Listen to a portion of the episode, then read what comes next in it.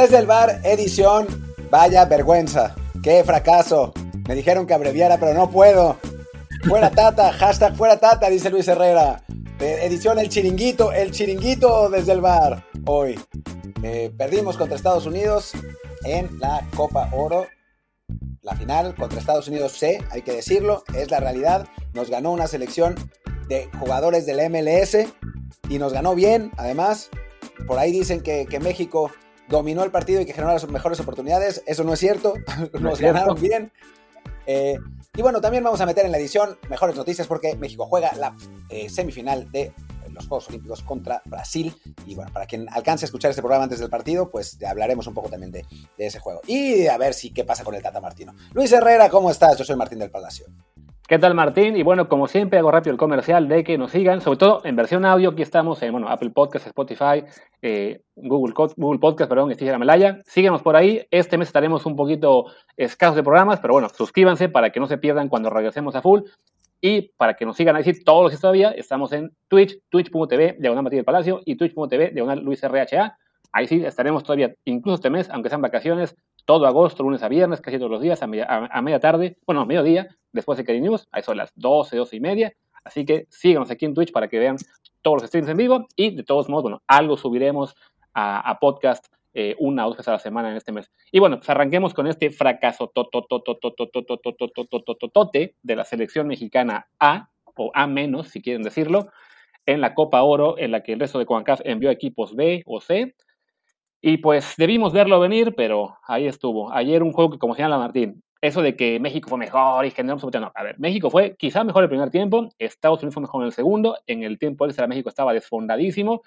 Tata Martino tuvo que enviar a los jugadores de la sub-23 que, que claramente no confiaba y que nunca lo usaba en momentos importantes. Entonces sí, acabó la cosa como un desastre. Y pues después sí, un error en la marca de Edson Álvarez abre la puerta para ese gol de Estados Unidos, faltando creo que tres minutos que les da a ellos el título de la Copa Oro y a nosotros la vergüenza y las dudas de qué pasará ahora con la selección mayor. Incertidumbre, sin duda, ¿no? Creo que, a ver, creo que sí hay una certeza es que Tata Martino se va a quedar, pese a eh, los deseos de Luis Herrera y en parte, en parte míos. Yo no, yo no estoy tan convencido de que sea lo correcto cambiarlo ahora, pero ya lo veremos. Creo que esa es la certeza. Lo otro es lo que es incierto, ¿no? ¿Cómo va a jugar esta selección? ¿Cuánto, trabajo le va a costar el hexagonal, el octagonal, perdón? Porque al paso que lo que vimos en los partidos de la Copa Oro, la Copa Oro siempre es jodida, ¿no? Siempre es difícil. Nunca se ganan los partidos 4-0. O sea, desde 93 que no ganamos esos partidos. Pero la verdad es que la selección no se vio bien, salvo el partido contra Honduras, que ahí sí se vio bien. El primer tiempo el partido contra El Salvador. Y ya. Creo que México. Y ya contra Guatemala, pero pues es que ese equipo ni iba a estar en el octagonal. Eh, México no se vio bien en este torneo eh, y, bueno, pues sí, sí abre interrogantes y preocupa el hecho de que pues ya vivimos una, una, circunstancia así cuando lo del Chepo de la Torre, ¿no? Que el equipo se empezó a caer a partir de una derrota contra Estados Unidos, que es lo que pasó ahora, y se cayó a tal punto que por poco nos perdemos el Mundial. Sí, y que no es la primera vez. Ya también nos pasó con Ojitos Mesa en 2001, que el equipo se estaba cayendo a pedazos, tuvo que llegar el Chepo, eh, perdón, el Chepo no, el Vasco.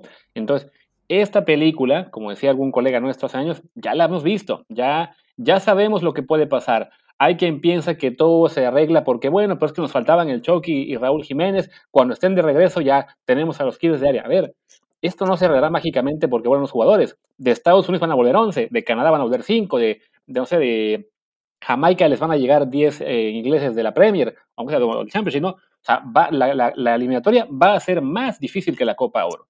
Y pensar que, bueno, es que nos faltaban este, Raúl y Chucky y por eso perdimos. No, perdimos porque este equipo mexicano viene en una tendencia negativa.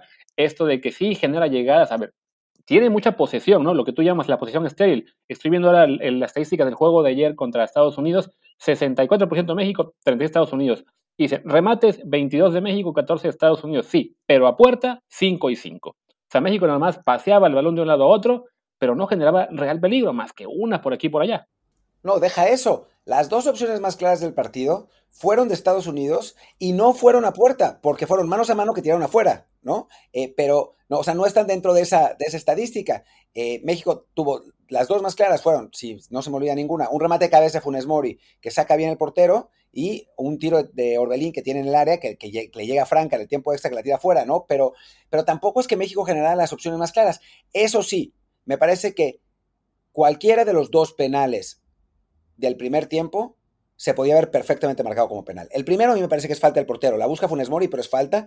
Y el segundo, la mano, hijo, o sea, sí la tiene pegada, pero correr así tampoco es que sea la posición más natural del cuerpo, ¿no? Entonces, eh, no sé, yo creo que se podían haber marcado esos penales y no pasaba absolutamente nada, ¿eh? pero, pero sí, Estados Unidos generó las, las opciones más claras y no fue que fueran a balón parado como siempre, en realidad la única clara balón parada fuera del gol, que para mí no es error de Talavera, es todo de Edson, ¿no? O sea, si Edson sigue la marca, no, a, Talavera agarra medio camino, pero pues no, él no, no puede hacer otra cosa, está, está parado ahí. Y que, Talavera ya había tenido oportunidades en un par que apareció también providencial para tapar remates de Estados Unidos, eh, y sí, había sido más exigido él que el portero estadounidense, realmente. Sí, eh, es que en realidad, eh, digo, muchas veces en México se le, se le echa culpa a los porteros de, lo que, de la que no tienen, ¿no? O sea, así como algunas veces hemos defendido a Ochoa con que, con que no es su culpa los goles que ha recibido, este gol no es culpa de Talavera, para nada. O sea, es, es una jugada en la que le rematan a, a, medio metro y pues el pobre cuate solo trata de sacar el, partido, con, el, el remate con actor reflejo. Lamentablemente, porque yo creo que Talavera hubiera sido muy útil en los penales, ¿eh? O sea, creo que el tipo de portero que es hubiera, nos hubiera dado el triunfo ahí. En fin, no, no, no lo sabemos, obviamente, y es, es lo que es, pero es verdad que esta, para mí, ¿eh? yo lo, dije en Twitter y lo, lo, repito aquí, es una de las cinco peores actuaciones de México, uno de los cinco peores resultados de México en el siglo, ¿no? O sea, puse en primer lugar la derrota contra Estados Unidos, y esa creo que es la peor derrota de la historia de la selección mexicana, punto la derrota contra Estados Unidos en, 2002. En segundo lugar, eh, la derrota contra Suecia, la de 3-0, porque es un mundial y te ganan 3-0 en un, eh, con la posibilidad de calificar primer lugar del grupo y enfrentar a Suiza en un, en un cruce mucho más favorable que el que te toca con Brasil después. Después, la tercera para mí, eh, derrota más fuerte es el 7-0 contra Chile por el tamaño y por, la, por el evento en una Copa América. El cuarto es la derrota de 2 a 1 en el Aztecaso. El primer Aztecaso me parece más importante que el segundo, porque es el primero, nunca habíamos perdido en el Azteca, y viene Costa Rica y nos gana eliminatorias. Y el último, el quinto de este siglo, es esta derrota, que es una derrota en la final de un torneo continental contra el archirrival que lleva un equipo C. O sea, peor no puede ser. Sí, porque ya habíamos perdido contra alguna final, con, de, pero ambos con equipo sano. La de 2007, si no mal recuerdo, fue así, que perdimos este 2 a 1 con Hugo, y bueno, se perdió, pero por lo menos era el equipo A de ambos lados en un momento en que ambas selecciones eran más o menos eh, similarmente competitivas, ¿no? Y aparte, era la década en la que Estados Unidos nos estaba ganando mucho más seguido, ¿no?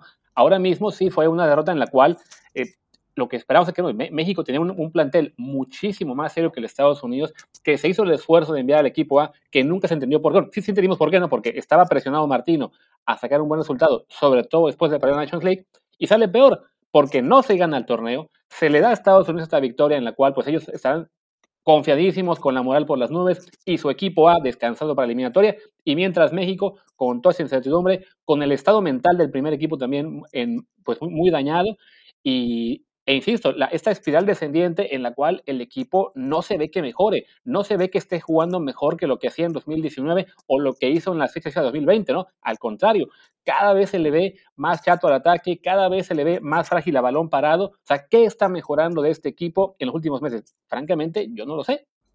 No, la verdad es que nada, ¿no? Y también hay que decir que los resultados que había tenido la selección mexicana de Tata Martino habían sido bastante engañosos, ¿eh? O sea, no es que, no es que México, sí, habíamos eh, tenido una, una larga cadena de, partidos sin perder, pero no es que México le hubiera ganado a rivales eh, particularmente potentes, ¿no? Aquí la tengo, nada más tengo, que...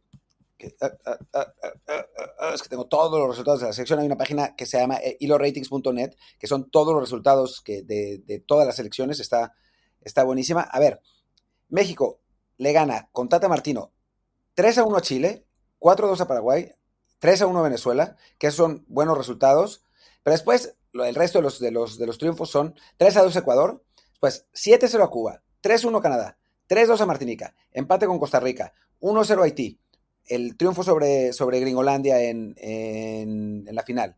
Después 3-0 en un amistoso Estados Unidos que jugó con este mismo equipo de, de, Confederación, digo, de la MLS. 4-0 perdemos con México, 2-0 Trinidad y Tobago, 5-1 Bermudas, 3-1 Panamá, 3-0 Panamá, 2-1 Bermudas, 3-0 Guatemala. El triunfo sobre Holanda en Holanda, que es el mejor resultado de la era Martino por muchísimo.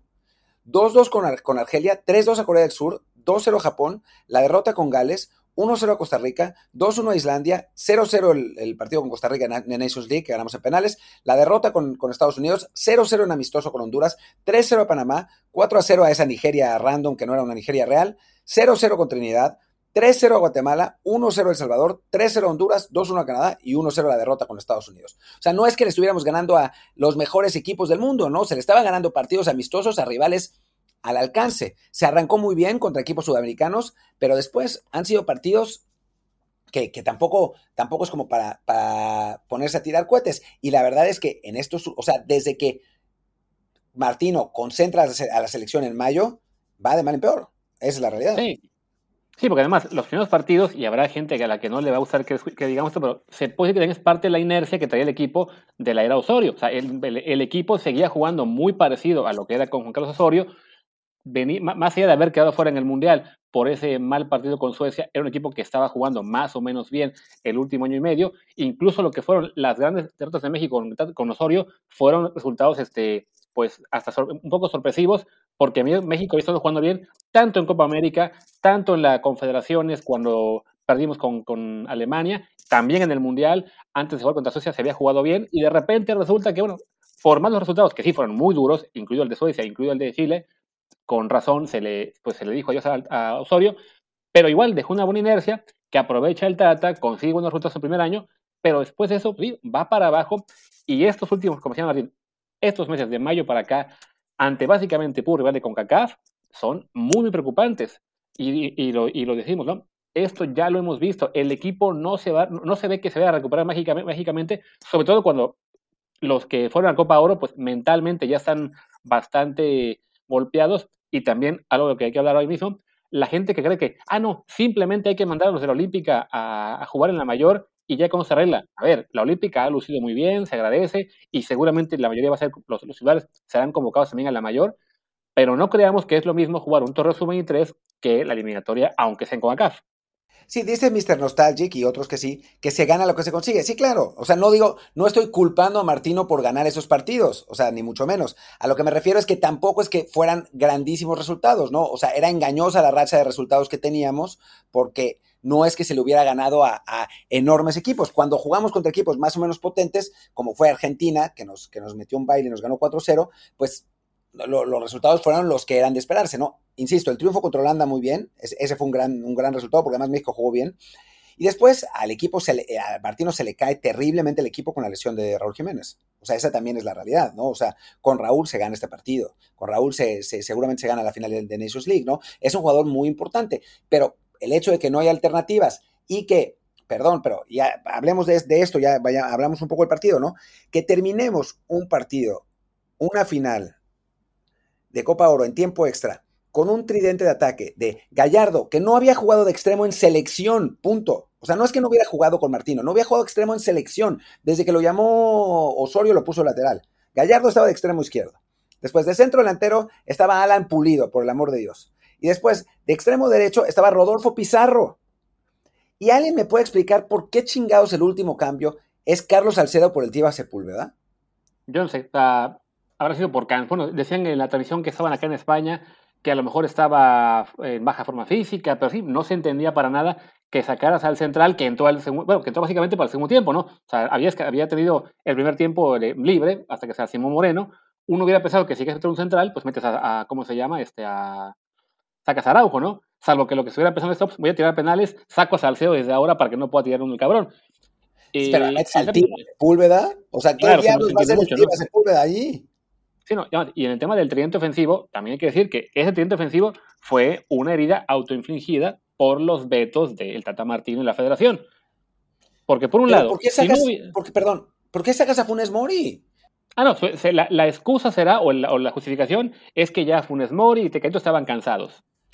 Pero sí, la, el bajón de calidad que se da al sacarlos para meter, y, bueno, y también Orbelín, para, para acabar con Pulido, este, Pizarro y, Gallardo de, extremo, pues sí, es, es notorio, ¿no? Y, digo, y el tema es solo el 9, ¿no? Acabamos con Pulido por dos razones. Uno, el Beto Chicharito, que ya sabemos que, bueno, la mitad de la gente no lo quiere, pues con la pena, pero ayer hubiera impuesto mucho más tener a Chicharito que a Pulido. O dos, de no haber vetado el Tata que Carlos Vela fuera el trío olímpico, como quería Carlos Vela y como quería Jaime Lozano, pues ayer había estado Henry Martin disponible en el juego de la Copa Oro y prefiero por lo menos a este Henry Martin que a Alan Pulido. No, bueno, y lo del veto de, de, Tata Martino a Vela, es que, o sea, me acuerdo de las cosas extra cancha y me dan ganas de que lo corran, la neta. O sea, porque, porque no es solamente, o sea, yo no quiero, ahora, ahora hablaremos de, Luis hablará de por qué, y lo ha dicho claramente, ¿no? En, en, Twitter, pero bueno, vale la pena repetirlo y debatirlo, ¿no? Eh, de por qué quiere que se vaya Tata Martino. Yo no quiero que se vaya esencialmente porque no veo un relevo claro. O sea, no veo a nadie hoy, en este momento, que yo diga, bueno, pues que entre en lugar de Tata Martino y lo pueda hacer mejor, ¿no? O sea, nos tardamos años en encontrar a Tata Martino. los procesos de selección de la Comisión de Selecciones Nacionales son de ultra hueva, tardan siglos, ¿no? Y ahora, a diferencia de otras veces, o sea, la vez, la vez que llega el piojo eh, al 2014, pues sí, América había sido eh, recientemente campeón, había estado muy bien. O sea, ahora, ese, ese técnico sería Nacho Ambriz, pero Nacho Ambriz acaba de firmar con el Huesca, no va a dejar al Huesca, ¿no? Eh, Juan Reynoso no creo que sea el momento de que deje a Cruz Azul y tampoco es el técnico, el técnico correcto. Marcelo Gallardo, que insiste Samuel Sácer 1, no va a ir a México, no va a aceptar a la selección mexicana, no hay manera, ¿no? Almeida va último lugar en, en, la Liga de Estados Unidos, lo odian en San José, lleva dos años igual de, de, de desastrosos, ¿no? O sea, no hay manera, ¿no? El Piojo Herrera acaba de firmar con Tigres y Tigres ni en 15 vidas va a dejar, va a dejar el Piojo Herrera. No hay por dónde. O sea, no hay técnico que, que, que, releva al Tata Martino. Por eso yo no quiero que se vaya. Si hubiera un, no sé, eh, un técnico que estuviera rompiéndola en la, en la, Liga Mexicana, no sé, si Solari hubiera ganado tres títulos con América ya, ah, vámonos. O sea, que lo, que lo echen y, lleven a Solari. Pero no hay. No hay técnico en este momento para, que, para, para, para sustituir al Tata Martino tan fácil. Entonces, yo por eso no quiero que lo echen. Ahora, eh, el Cañas piensa que sí, y entonces quiero saber por qué.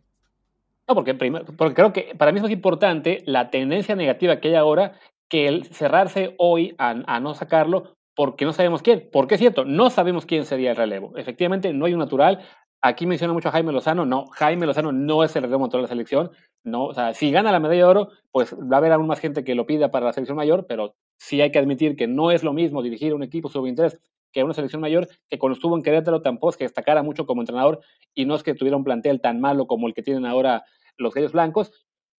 Pero para mí no es excusa el, que, el no saber hoy quién es el relevo, no puede ser la justificación para dejar a alguien que está entrando en ese tipo de espiral negativa que ya tuvo el Chepo, que ya tuvo eh, eh Ojitos Mesa, que tuvo Sven Goran Eriksson, y que eso de que es que hay que respetar procesos, hay que hacer cuatro años. Hey, hubiéramos querido que se quedara Chepo hasta el 2014, pues no íbamos al Mundial. Queríamos Ojitos hasta 2002, tampoco íbamos al Mundial, ni se diga con Sven. Bueno, con Sven quizás sí, porque sí alcanzó a pasar de panzazo a su siguiente ronda, pero sí jugaba tan mal el equipo que también lo acabaron echando. Entonces, ¿Quién va a ser el relevo? No lo sé, no les puedo dar esa respuesta hoy. Habrá quien mencionó también Antonio Mohamed, habrá quien crea que puede ser también Juan Reynoso, habrá quien crea que se puede buscar a alguien fuera. Bueno, no lo sé, esa respuesta no la tenemos hoy, pero la falta de esa respuesta no puede ser la única justificación para, no, pues dejemos al que está cuando el que está nos está tirando la selección, se, se le está cayendo la selección a pedazos. Lo que está muy divertido, y es lo que acabo de poner en pantalla para los que están en el podcast, es que hice una encuesta en Twitter sobre qué proceso estuvo mejor, contando el, del Tata Martino, entre Tata Osorio y el Piojo Herrera. Y el que va ganando es el, es el de Juan Carlos Osorio. Tanto, tanto nos tiraron, tanto nos, nos, nos hicieron la vida imposible por defender a Juan Carlos Osorio y ahora resulta que lo extrañamos. ¿Qué onda? Ya lo extrañan. Sí, no, y allá. evidentemente no va a ser fácil encontrar el relevo, pero y, creo que o sea, no, no, habrá una, una, una adición ideal, pero ojo, tampoco es que tengamos que traer a un técnico, a un Pep Guardiola o a un Joaquín Lowe para ser técnicos. O sea, muchas selecciones acaban designando entrenadores a, jugadores de mucho peso que han tenido poca experiencia, o auxiliares, o a técnicos que están en primera haciendo un papel, digamos, discreto, pero constante, y, y le sale bien, ¿no? O sea, tenemos en México de repente esa obsesión con que no, el técnico de la selección tiene, tiene que ser el tipo que ha ganado tres campeonatos en la, en la liga o el extranjero de gran nombre. ¿No? ¿Quién está ahora mismo en la, en la, en la liga? O sea, a nadie le va a gustar la idea de, entrada, por ejemplo, Guillermo Almada, que con Santos Laguna ha estado bastante bien, ¿por qué no considerarlo? Y no digo que sea mi candidato, pero ahí está un nombre que de repente recordé que en la liga le está yendo bastante bien, es una posibilidad. Eh, ya dije que, bueno, mencionaban por ahí Antonio Mohamed, aunque él lo, lo veo más complicado. algunos habrá. O sea, ¿quién? Larcamón. Ah, también, tío. Yo, yo creo que el, el se le va a caer este torneo, pero bueno, ahí también está por ahí, ¿no? O sea, ¿por qué este. Sí, o sea, aferrarse que es que como no tenemos la respuesta ya mismo, pues tenemos que quedarnos con Tata. Bueno, pues que la federación se ponga a pensar esa respuesta en esta semana y, se la juegue, ¿no? O sea, veo ahora mismo, en primera división están, a ver, Lilini, Cristante, Siboldi, eh, Miguel Herrera, Guillermo Almada, el Peter Tamirano, Nicolás Arcamón, Pablo Pesolano, Memo Vázquez, Javier Aguirre, Bellán San José, Ariel Olán, Tuca Ferretti, Bucetich, Juan Reynoso, Marcelo Méndez, Diego Coca y Solari. no es una baraja fabulosa, pero a algunos se le puede encomendar. Ya hay, hay, un par que piden a Ramón Raya. A mí me encantaría porque yo tendría inside information de todo. Eh, pero no creo que vaya a pasar. Eh, digo, que yo, yo encantado, eh, de, démelo. Pero la verdad es que sí, no está fácil y no lo van a echar. O sea, seamos absolutamente eh, claros, ¿no? O sea, no lo van a correr por más, por más ganas que tengamos de que pase. O sea, creo que, que no, no, va, no va a suceder, ¿no? A, a, poco tiempo de empezar la eliminatoria. Y una cosa, por aquí ya vuelven con ese argumento, y lo pone Escobar, y que lo han puesto muchísimos, incluido a, algunos amigos que tenemos ahí en, bueno, en, los medios y en Twitter, gente con la que discutimos, con el argumento de, y comenzar de cero un año el Mundial, hombre, lo hemos hecho tres veces en los últimos años. O sea, lo hicimos con Piojo, lo hicimos con, con, el Vasco, lo hicimos con, con, otras con el Vasco. O sea, no es que nos haya ido diferente con el Piojo o con el Vasco que lo que nos fue con la Volpe o con quién más duró o con Osorio. O sea, no, el propio este, Mejía Barón, ¿cuándo llegó? ¿Faltando año y medio más o menos? Más o no, sí, sí, sí. Un poquito más, ¿no? O sea, un poquito más. O sea, porque, creo que lo, lo, o sea, fueron 92 finales, pero no, no dirigió. Sí. Se pone, por, los años. O sea, el mundial es hasta noviembre del año que viene. O sea, no falta menos de un año. Faltan años seis, ¿qué año? Tres meses. O sea, hay más tiempo hoy para rectificar que lo que había este, previo al último relevo de emergencia que fue el del Piojo y a los del Vasco Aguirre. Bueno, el Vasco Aguirre no, el, fue el de, el de la eliminatoria, fue este, ¿cómo se llama? igual faltando, ahora sí, faltaba menos un año y además con la eliminatoria ya, arrancada. Aquí tenemos toda la chance de que llegue alguien a hacer toda la eliminatoria, incluso ahí sí, a sufrir con la adaptación, con lo que quieran llamar en la primera fecha FIFA, pero va a poder trabajar. El, no es lo ideal, por supuesto que no es lo ideal, pero aferrarse a cumplir un proceso por el simple hecho de que nos han hecho creer que cumplir el proceso es lo principal, no, no funciona cuando ese proceso va para abajo. A ver, voy a, voy a comentar otra cosa que está interesante, pero dice Pizza Hut 22, ¿cómo hacen drama? A México le faltan muchas piezas, los dos jugadores más importantes tuvieron lesiones hasta de susto y ayer ni siquiera se jugó mal. Fue falta de contundencia y un error en defensa. Jugamos contra una selección del MLS. O sea, si hubiéramos jugado contra la selección de Estados Unidos, la grande, dices, ok. O sea, como en, el 3-2, cuando, cuando perdimos el 3-2, el tono que teníamos en, este mismo, en esta misma emisión era completamente distinto. O sea, decíamos, México jugó mejor, porque ese partido sí lo jugó mejor, tuvo mala suerte con el, con el, con el resultado, falló un penal en el último minuto, o sea, estábamos enojados porque el resultado nos enoja, perder con Estados Unidos siempre nos enoja, pero no era para nada esta sensación. Esta vez jugamos contra un equipo de mierda.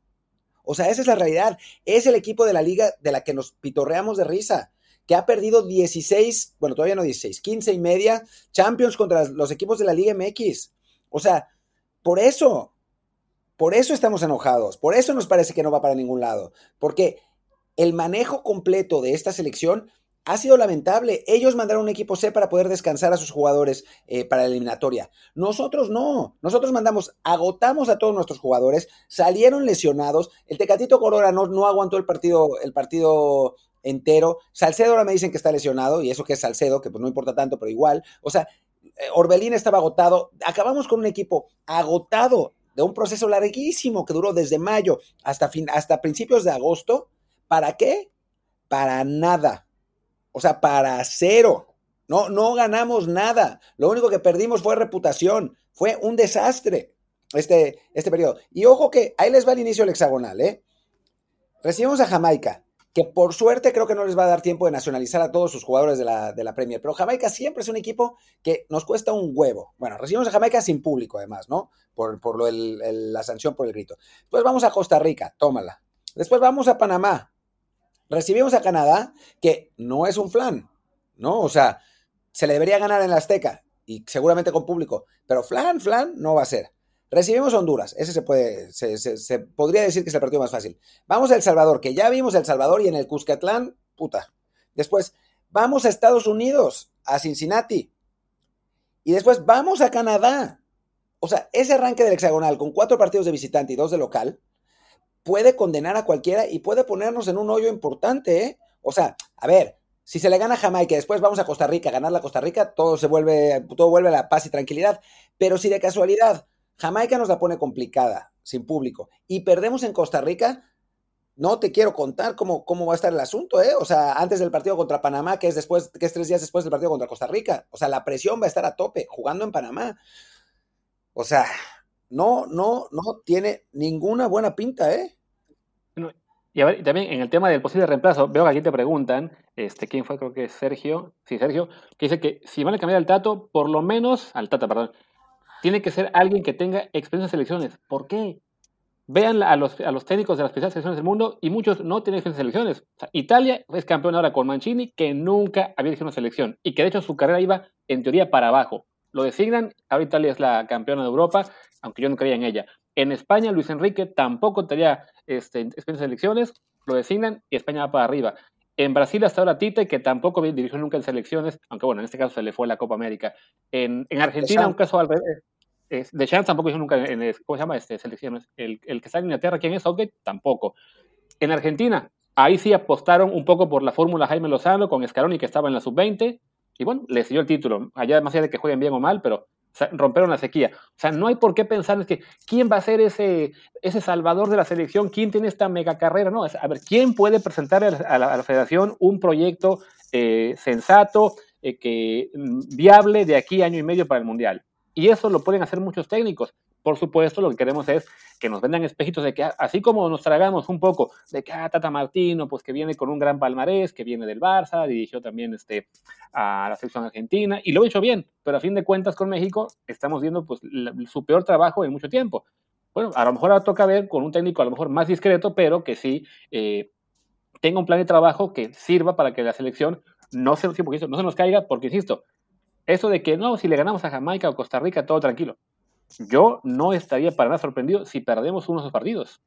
Sí, y a mí en realidad mi, mi, principal problema con Tata Martino no es ni siquiera los resultados, o sea, que sí, obviamente son un problema, sino dos cosas esencialmente. Una, que es muy conservador, o sea, es muy cobarde. La media cancha que tenemos es una catástrofe, no, no por los jugadores, sino por la manera en la que juega, ¿no? Somos los reyes de la posesión estéril. Siempre lo hemos sido, pero ahora lo somos más, ¿no? Toque lateral, toque lateral, toque para atrás, toque lateral, toque lateral, toque para atrás. Llegamos al área, toque para atrás, toque lateral, toque lateral, toque para atrás. Eh, los, los carrileros que que van a llegar, llegan a tres cuartos y tiran unos centros horrorosos.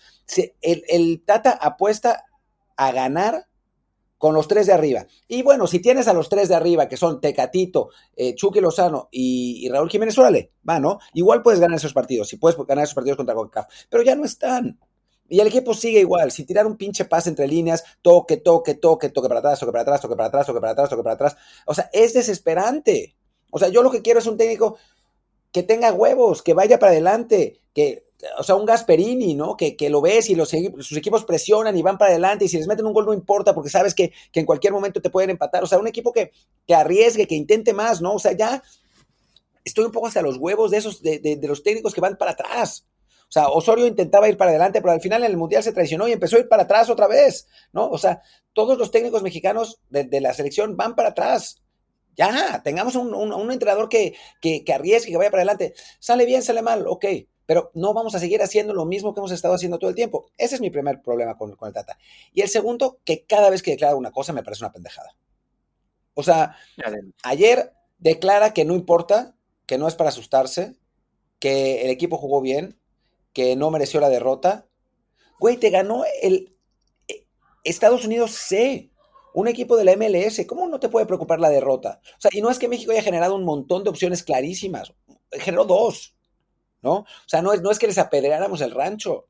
Ya vimos las estadísticas, ya hablamos de esas, ¿no? Si Eric Gutiérrez intenta los pases para adelante, ese sí, eh, me, lo, me lo decían. Pero es que y después, declara lo de, lo de los jugadores de la MLS. Declara lo de, que los, de lo que los futbolistas mexicanos no se vayan a Europa. O sea, cada vez que abre la boca. Y si, bueno, ok, las actuaciones y los resultados dentro del campo acompañan, como lo hicieron al principio. Órale, va, di lo que quieras, ¿no? Vende el humo que quieras. O sea, ya cuando empiezas a perder, todas esas cosas que dice es como, güey, pues quizás lo que pasa es que no es tan bueno como dice, ¿no? Y quizás eh, sea que ha perdido cinco finales de seis, que, de seis que ha disputado, y quizás es que sus mejores actuaciones con Paraguay, donde llegó a la final de una Copa América y a cuartos de final de un Mundial, fueron porque tuvo un triunfo, nueve empates y dos derrotas. Y esos empates pues le dieron la suerte de ganar por penales los partidos, ¿no? O sea, su único triunfo en esas competencias fue un 1-0 sobre Eslovaquia. O sea, tampoco es que estemos, que, estemos hablando que estemos hablando de, de, un técnico que ha sido súper ganador. Sí, las Copas América con Argentina las jugó muy bien, pero perdió las finales. Sí, con el Barcelona jugó bien un rato, pero perdió al final. O sea, tampoco es un tipo que digas, uy, qué gen ganador tiene el Tata Martino. O sea, la única final que ha ganado la ganó contra, la ganó contra Estados Unidos en Copa Oro. O sea, no estamos hablando de un técnico que, que digamos, los resultados lo han acompañado toda la vida. De acuerdo. No, y también, bueno, el, tema ese de, su conservadurismo lo vimos en los cambios. O sea, se quedó en los últimos partidos con básicamente tres jugadores de relevo, que eran el central que sobrara, eh, Pizarro y Alan Pulido. Y ya, le daba pavor usar a los demás y también así que no los, no los quiso usar hasta que ya no tuvo más, más remedio en el, en el tiempo extra contra Estados Unidos, porque sí, los había llevado básicamente de relleno a todos los jóvenes y ni siquiera tenía, digamos, un poco pues la imaginación de, ok, ¿qué cambio hago distinto? No, vamos a meter a Pizarro por Orbelín, a Guti por, por Jonathan Los Santos, y bueno, pues tocó también ahora a Pulido por, eh, por, este, por Funes Mori, porque no otra, porque Funes Mori estaría cansado, lesionado, no sé, ¿no? Y bueno, y el tema del central este que decía yo, o sea, era realmente un desastre el, el, saber que no había opciones, que no iba a inventar algo, que no iba a buscar una forma distinta de atacar. Hay por aquí, hay alguien por aquí pone el comentario de que, no, bueno, pero el problema es la convocatoria que se hace. Pues la hace él. Déjense esa pinche teoría siempre de que es que Televisa le puso la convocatoria, es que entrenadores, no, la convocatoria la hace el Tata. Y tan la hace él que vetó la convocatoria de, Vela en, los Olímpicos y que no lleva a Chicharito en la mayor, que bueno, es un debate que ya dejemos para otro día, ¿no? O sea, pero es responsabilidad suya esta, esta derrota no es un derrota de Televisa o de la federación, en parte sí de la federación, porque es, quien le manda, este, o que los jugadores sean todos unas divas infladas. Hay un líder en este proyecto que no está liderando bien, que a lo mejor sí también hará falta que si viene un técnico nuevo, haga un poco una, una revolución de, de, llamados y cambie algunos, pues también puede ser, pero, pero tampoco crean que en la siguiente convocatoria con un nuevo entrenador, sea cuando sea, va a haber 20 cambios de nombres. Recuerden todo el ruido que oído cuando se cayó el equipo en la era de Chepo de, y luego con Tenny Butich y lo que fue ese equipo que se derrumbó, al que terminó mandando Piojo Herrera al Mundial, la gran mayoría eran los mismos, porque sí están en la base de la selección la mayoría de los buenos. Sí habrá algún debate por aquí por allá con algún central, con algún jugador que le guste más a un técnico u otro, pero la base de la selección es la que es. O sea, no, no tenemos 30 jugadores tapados porque los Tata o Televisa, ¿no? Simplemente es que tenemos cierta calidad y como decía Martín, que en general en un club de fútbol, una selección, el 90% son los jugadores y el fútbol técnico, bueno, falta un técnico que ponga ese 10% para bien, no para bajar. Y digo, para más ahondar más en lo que, eh, lo que estás diciendo y para hablar de la gran pendejada que es eso de que los patrocinadores y Televisa imponen a los futbolistas, ¿qué más imposición podrían tener que la del Chicharo? ¿Quién vende más camisetas en México que Chicharo? O sea, Quizás ahora Raúl, pero hasta ahí, ¿no? O sea, no ha habido más mayor ídolo, también odiado, ¿no? Pero mayor ídolo en México que Chicharo. Y no lo llevaron. No lo llevaron.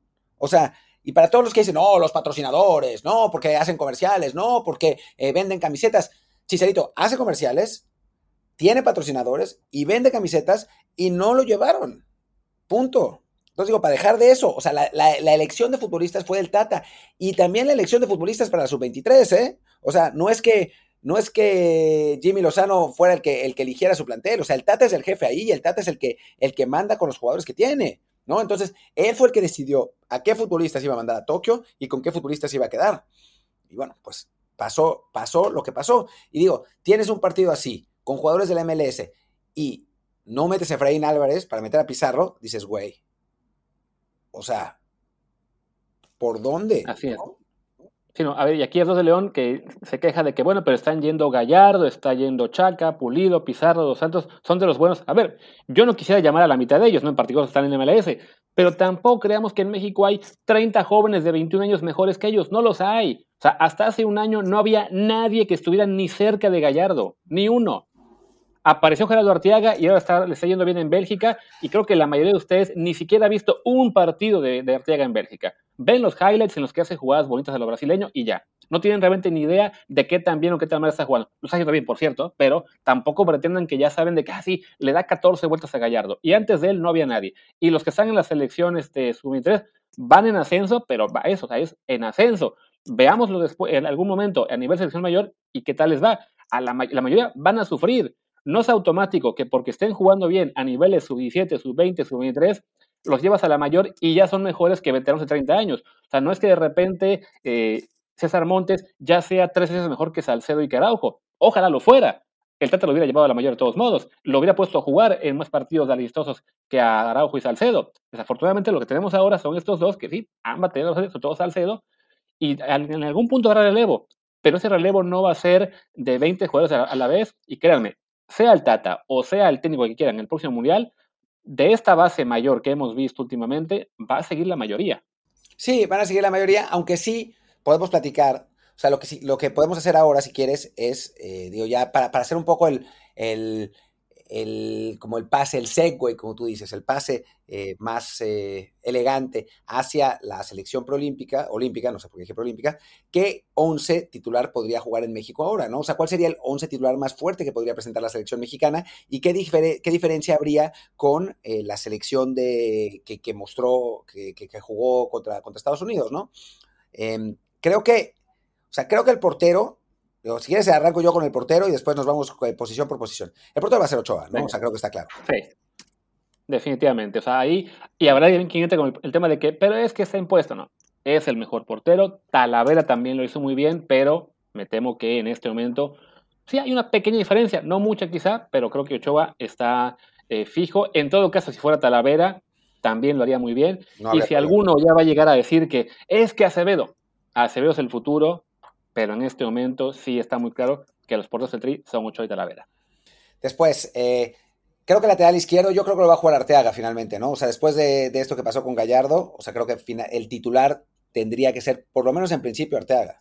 Sí, de acuerdo. O sea, creo que Gallardo, pues, se, pues, se estancó en Monterrey y desafortunadamente no, no ha mejorado, incluso ha tenido una especie como de regresión. Entonces, yo también coincido que Arteaga ya en la eliminatoria lo veremos jugar más regularmente que a Gallardo. Perdón, Pablos, ya te contesté de Jack Passy, ya te contesté, lo sigues preguntando, te contesté en el chat. Jack Passy no tiene la menor experiencia en, el fútbol de, profesionales. Estuvo, entrenó durante como un mes al, Dorados de Culiacán y ya, todo el resto ha sido con amateurs. No, no puede dirigir a la selección mexicana en este momento. Pero bueno, en fin. Em, defensas centrales. Está, aquí empieza lo bueno, ¿no? O sea, creo que vamos a coincidir en uno, que es Johan Vázquez. O sea, creo que ese, en, ese no, no, tenemos dudas. O sea, obviamente le falta. Ajá. No, hijo, quizá estamos pecando de lo mismo que yo le reclamo a los demás con el tema de los jóvenes, de que lo vemos también en Pumas y estamos tan acostumbrados a ahí sí ver esos partidos cada semana y estar tan entusiasmados con él, y que además lo ha hecho bien en los Olímpicos, que creemos que sí, que ya está para ser el titular fijo de la selección, y podemos estar equivocados, pero digamos que sí, ambos vamos a pensar que él es una opción muy buena para el, para el Mundial. El otro, también tengo dudas como tú. Puta, ¿quién? O sea, porque yo sé que se van a enojar conmigo, pero yo sigo pensando que Héctor Moreno es el mejor lateral, el mejor central que, hay en México veterano. Y creo que afectó el que no estuviera ayer en la cancha. O sea, que se haya lesionado, creo que afectó. Había, le había salvado las papas dos veces a Araujo antes de, la lesión. Ahora, quién sabe cuánto tiempo se va a recuperar, se va a tardar en recuperarse, lo suyo es muscular. Eh, entonces, eh, pues vamos a ver, le voy a, le voy a preguntar, le escribiré eh, en, estos días a ver qué onda. Em, y además es zurdo, igual que, que Johan, ¿no? O sea, sería raro que una, una, cosa insólita que México tuviera dos centrales zurdos, pero pues eso, eso parece. Ahora, el que en principio tendría que ser es Araujo, ¿no? Lateral diestro que está jugando en el Celta, pero es que esta Copa ahora la jugó horrorosa.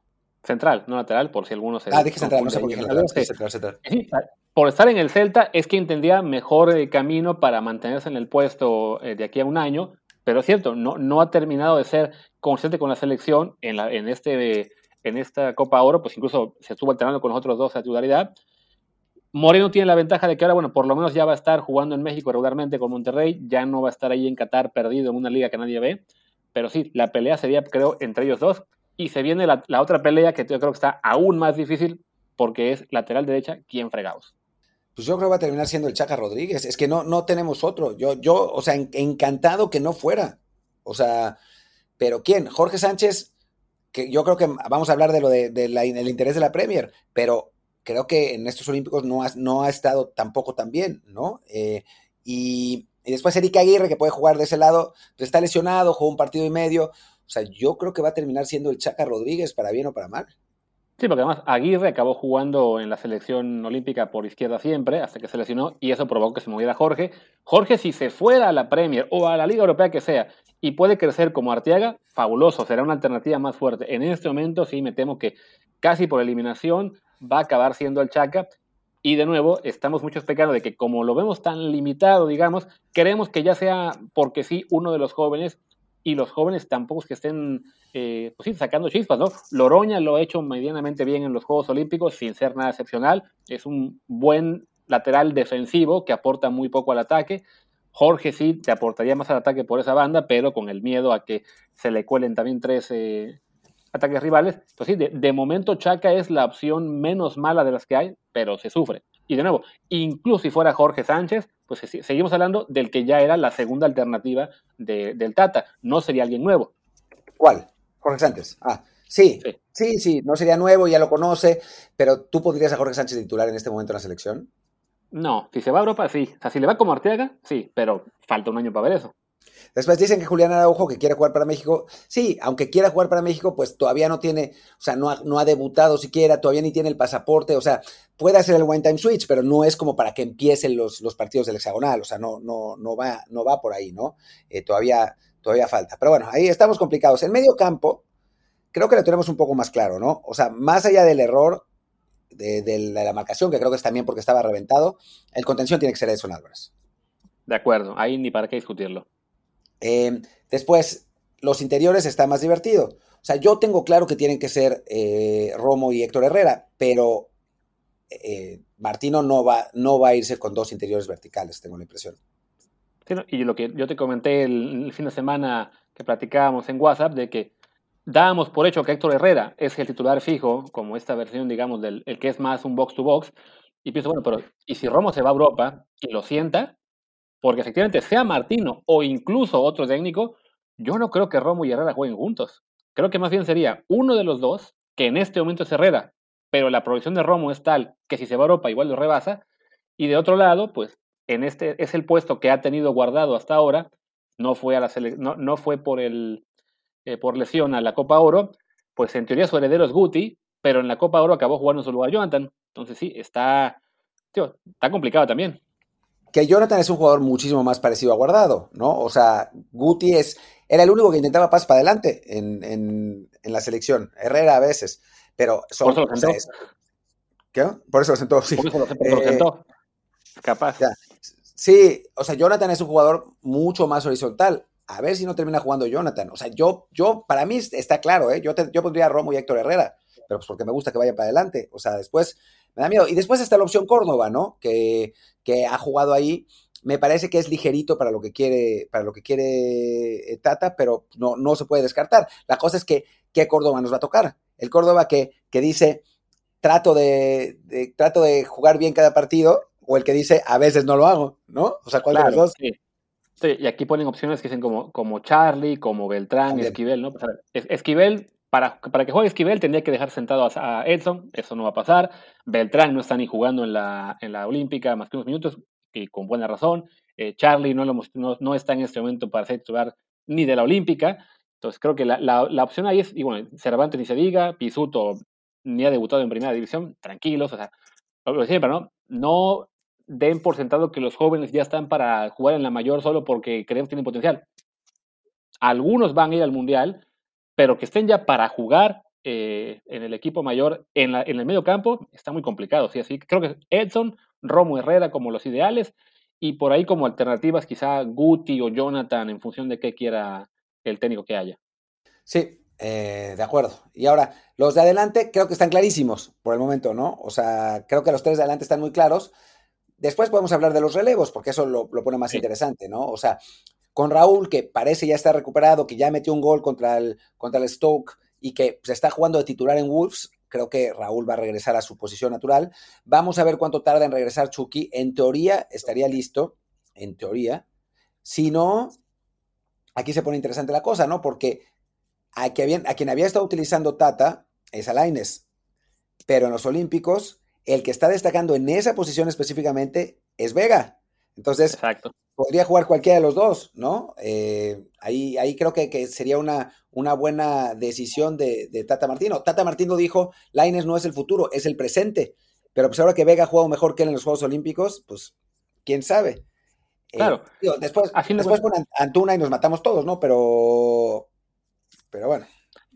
el tridente ofensivo está clarísimo que el ideal en este momento es Tecatito, eh, ¿cómo se llama? Raúl y Chucky la opción que hemos considerado alguna vez de que Tecatito sea lateral derecho y que quede en el, en el, extremo Laines se ve muy, muy lejana. Se podrá a lo mejor explorar en un partido, pero lo veo complicado. Además, eso depende también mucho de que se cambie el esquema al 3-4-3 con Edson convirtiéndose en, en, tercer central. A ver si se el experimento otra vez. Pero bueno, ya que hicimos este, esta, este pequeño ejercicio, vemos que realmente no es que haya muchos jóvenes que ya estén para, que así los van a llamar y va a cambiar el equipo. No, es el equipo básicamente veterano quizá Johan, quizá Laines, quizá eh, Vega, y no hay más. la verdad es que son muy pocos los jugadores que ya estén para hacer esta revolución que todos quieren, porque además esa revolución se pide todo el tiempo, no es cosa de hoy. O sea, todo el tiempo queremos ya que salgan los veteranos de la selección y que entren otros, y se va acrecentando esto pues por el tema de la presión de que se acumulan mundiales en el cuarto partido y ya, ¿no? Eh, y alguien comentaba, se me fue un pequeño, ah, de guardado, de que hoy ni lo contamos, tomamos en cuenta, pero a fin de cuentas, Guardado es el capitán del equipo y quién sabe cómo, pero sigue siendo un titular fijo en el Betis, que es un equipo que está. No fijo, ¿no? Lo, la liga, ¿no? Lo rotan, lo rotan pero, a veces. cuando no juega, pero cuando no juega suele ser más porque viene recién de lesión o de selección. Cuando está sano, sí ha estado jugando prácticamente todo. Y dice Sasa que Laines juega por derecha. Depende cómo lo quieras usar. O sea, está jugando con, derecha en, el Betis y a veces en la selección porque, porque corta hacia adentro. Si quieres que juegue, o sea, Laines es zurdo. Si quieres que juegue, que, que, desborde y que, y que, tire centros, entonces puede jugar por izquierda. O sea, esa es, esa es la ventaja de los, de los extremos a pierna cambiada y de lo que, y de lo que busques hacer con ellos, ¿no? Eh, sí, dice Marcelo Ojo que Guardado es más titular que Laines. Sí, sin duda. O sea, Guardado es más titular que Laines. Tampoco, yo no digo que es un titular indiscutible, ¿eh? O sea, yo lo que al Betis lo vi todos los partidos de la temporada pasada, esencialmente, eh, y jugaba, para mí, jugaba eh, a veces, a veces no, eh, digo, jugaba mucho más de lo que yo pensé que iba a jugar, eso sí. Por cierto, ya apareció una de las gustadas secciones de cada semana o de cada día, y Omar Gobea, señores, Omar Gobea siempre les decimos, es un buen jugador que está haciendo una buena carrera en Bélgica en un equipo pequeño, no está a nivel de selección, ojalá algún día lo esté, pero no, son, son planos distintos, ¿no? Y de paso aprovecho para mandarle un saludo a Nicolás de Marco, nuestro buen amigo editor en, en gol.com, que está viendo el programa, dice que con todo lo rápido que hablo, así que procuraré a partir de este momento moderar un poquito más la velocidad, que sí, también yo me di cuenta de que me estaba acelerando un poquito. Dice Get Out of Here 90, el tri es como el vato que va al gym, está bien mamado de arriba, pero tiene piernas pequeñas. ¡Kerry, te hablan! y bueno, y ahora que ya prometí hablar más espacio, creo que de todos modos ya tendríamos que ir cerrando el episodio. No, no tiene mucho caso que hagamos previa larga de los Olímpicos porque la 90% de la gente va a escuchar esto cuando ya acabó el juego. Simplemente creo que a lo mejor pues hablar de eso tres minutos y hacer un pronóstico. Sí, eh, simplemente decir para los que están en Twitch que no vamos a cerrar el Twitch. Simplemente el episodio, estamos grabando el episodio del podcast para todos los que entraron y, vamos a seguir en Twitch. No, no, no hay ningún problema, hay un montón de cosas más de que hablar. Simplemente es porque tenemos el episodio del podcast y vamos a hablar en este momento de, de, digo, quedamos en hablar del podcast, en el podcast del Partido de México, ¿no? Así que cerramos el podcast. ¿Qué decías? Que el pronóstico para los que están en el podcast de México-Brasil. Ajá. o cerramos y que se se frieguen y que nos vean. Eh, cerremos rápido para ya, y en todo caso, para quedar comprometidos con la gente que haya escuchado, a ver si nos equivocamos, que es probable. Pero bueno, ¿qué, esperamos del juego de, mañana? Yo creo, yo creo que me van a matar, me van a matar, pero yo creo que va a ganar Brasil. O sea, para mí Brasil es mejor equipo que nosotros. México va a jugar bien, va, va, a dar pelea. Creo que contra Brasil nos solemos sublimar, salvo en el último partido de, la selección, porque eh, en 2018, porque además llegaba con muchos lesionados y, eso, pero, pero creo que, que, va, que Brasil tiene un, mejor equipo, pero va a ser un muy buen partido. O sea, no, no me sorprendería que los llevemos hasta tiempo extra y que, que se ponga muy bien. El favorito es Brasil, pero si México gana, no me parece que sea una sorpresa mayúscula, ¿no? Pues yo básicamente de acuerdo. Creo que Brasil llega como favorito, no solamente en este partido, sino para ganar el oro todavía.